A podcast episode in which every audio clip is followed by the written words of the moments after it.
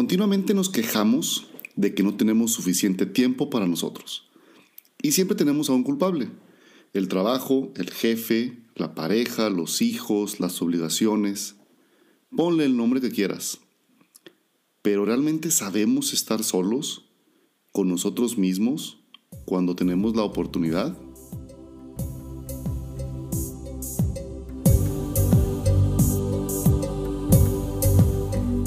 Hola y bienvenido a ¿Dónde quedó la magia?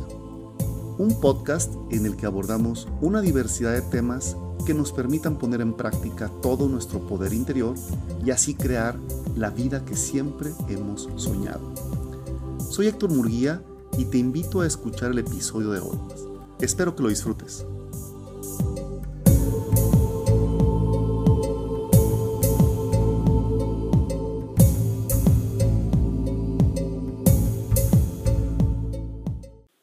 Qué nos cuesta tanto estar con nosotros mismos?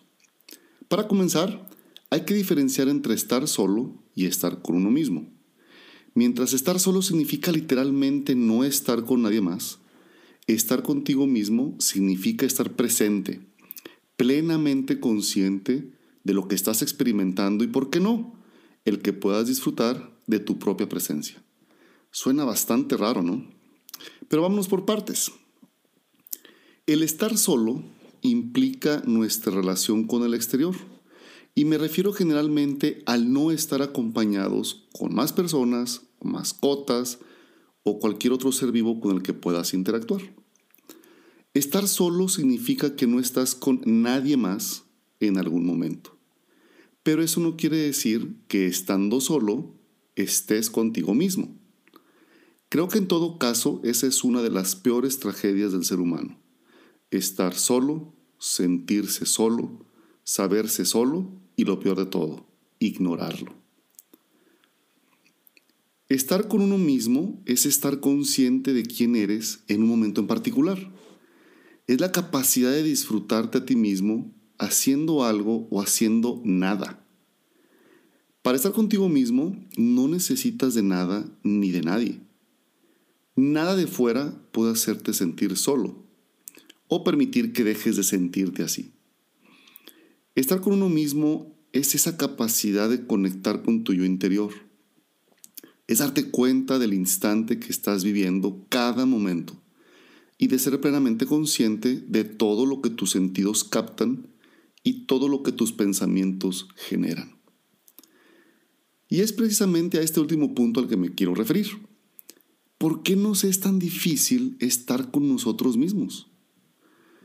Continuamente nos quejamos de que no tenemos tiempo para nada, mucho menos para nosotros.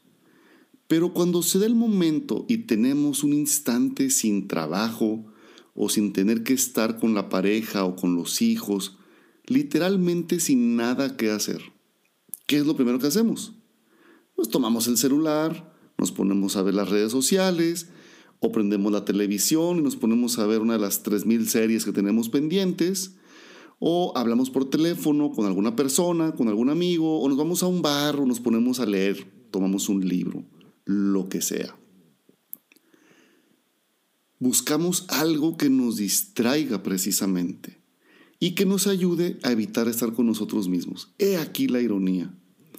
Es muy curioso, pero creo que todos en algún momento hemos sido o somos especialistas en sacarnos la vuelta a nosotros mismos. Qué triste, ¿no? ¿Y por qué? ¿Por qué sucede esto?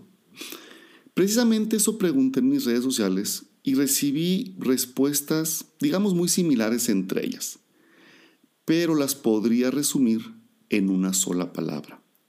Miedo.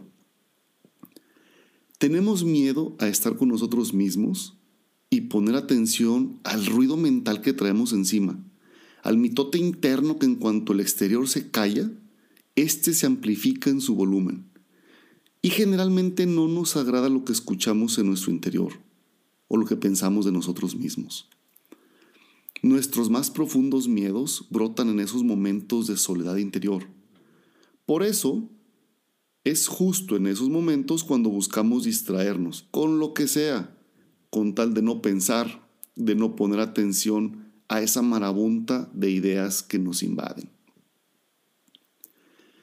Y por eso nos perdemos en la tele, o nos vamos de compras, o salimos a divertirnos.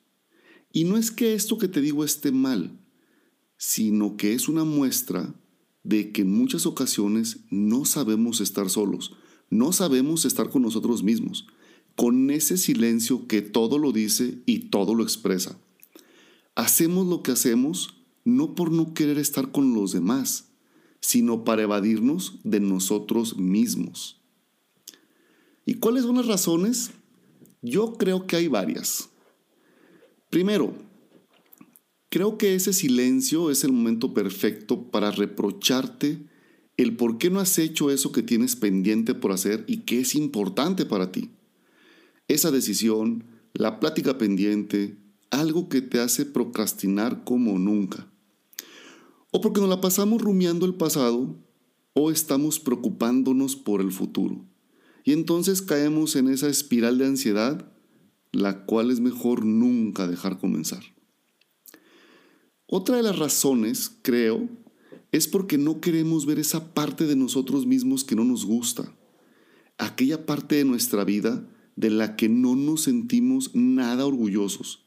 Y pensamos que si no le ponemos atención, entonces esta va a desaparecer en el olvido.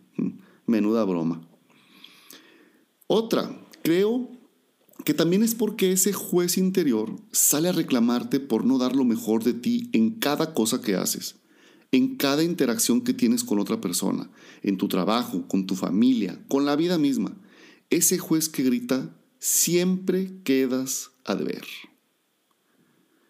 También creo que porque ah, al escuchar esa voz interior sería como ponerle atención a las decisiones que has tomado en la vida y saber que aquello que haces no te llena, pero que no encuentras una salida fácil, justificándote de una y mil maneras para no intentar algo nuevo o algo distinto. Sabes en el fondo que lo que estás haciendo no te llena y como quieras sigues ahí. Y estar en silencio es darle oportunidad a la mente a que te ponga frente a ti esa situación que no es lo mejor, que no es tu sueño, que no es lo que persigues, que no es lo que te llena, pero que ahí sigues. También porque evadirte es un ingrediente esencial para la queja, para culpar a los demás, a las circunstancias, a la vida, por todo aquello que ahora estás experimentando. Y entonces, como la culpa es de alguien más, evitas tomar la responsabilidad de lo que te toca. Pero cuando sabes que el papel de la víctima tú solo lo estás tomando, entrar en ese silencio es darte precisamente cuenta de eso. No hay nadie a quien más echarle la culpa.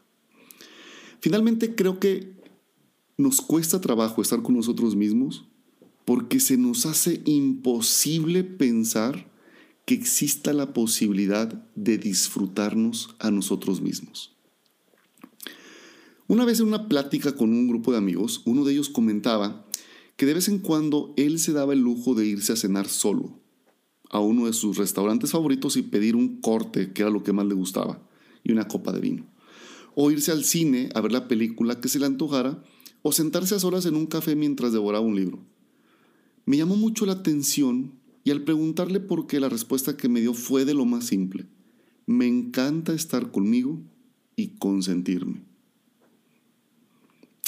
En esta sociedad actual, donde todo y todos siempre están antes que nosotros mismos, una sociedad en la que una postura como esta que te comento podría rayar casi en el rechazo colectivo, más aún si eres padre o madre de familia, como que no hace clic, como que no empata.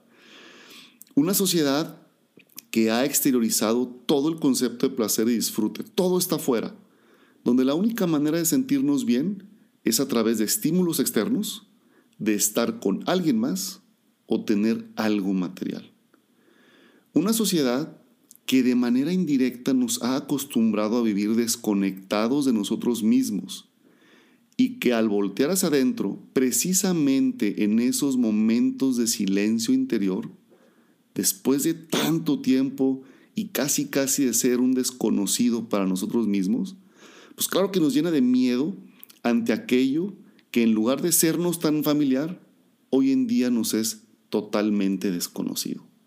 ¿A quién le gusta meterse a una cueva en la que no sabe qué es lo que hay adentro? Gracias por escuchar este episodio. Y si no lo has hecho, te invito a que te suscribas al podcast. Y si hay alguien a quien crees que estos temas podrían interesarle, no dudes en compartírselo. Gracias por acompañarme y nos escuchamos en el siguiente episodio.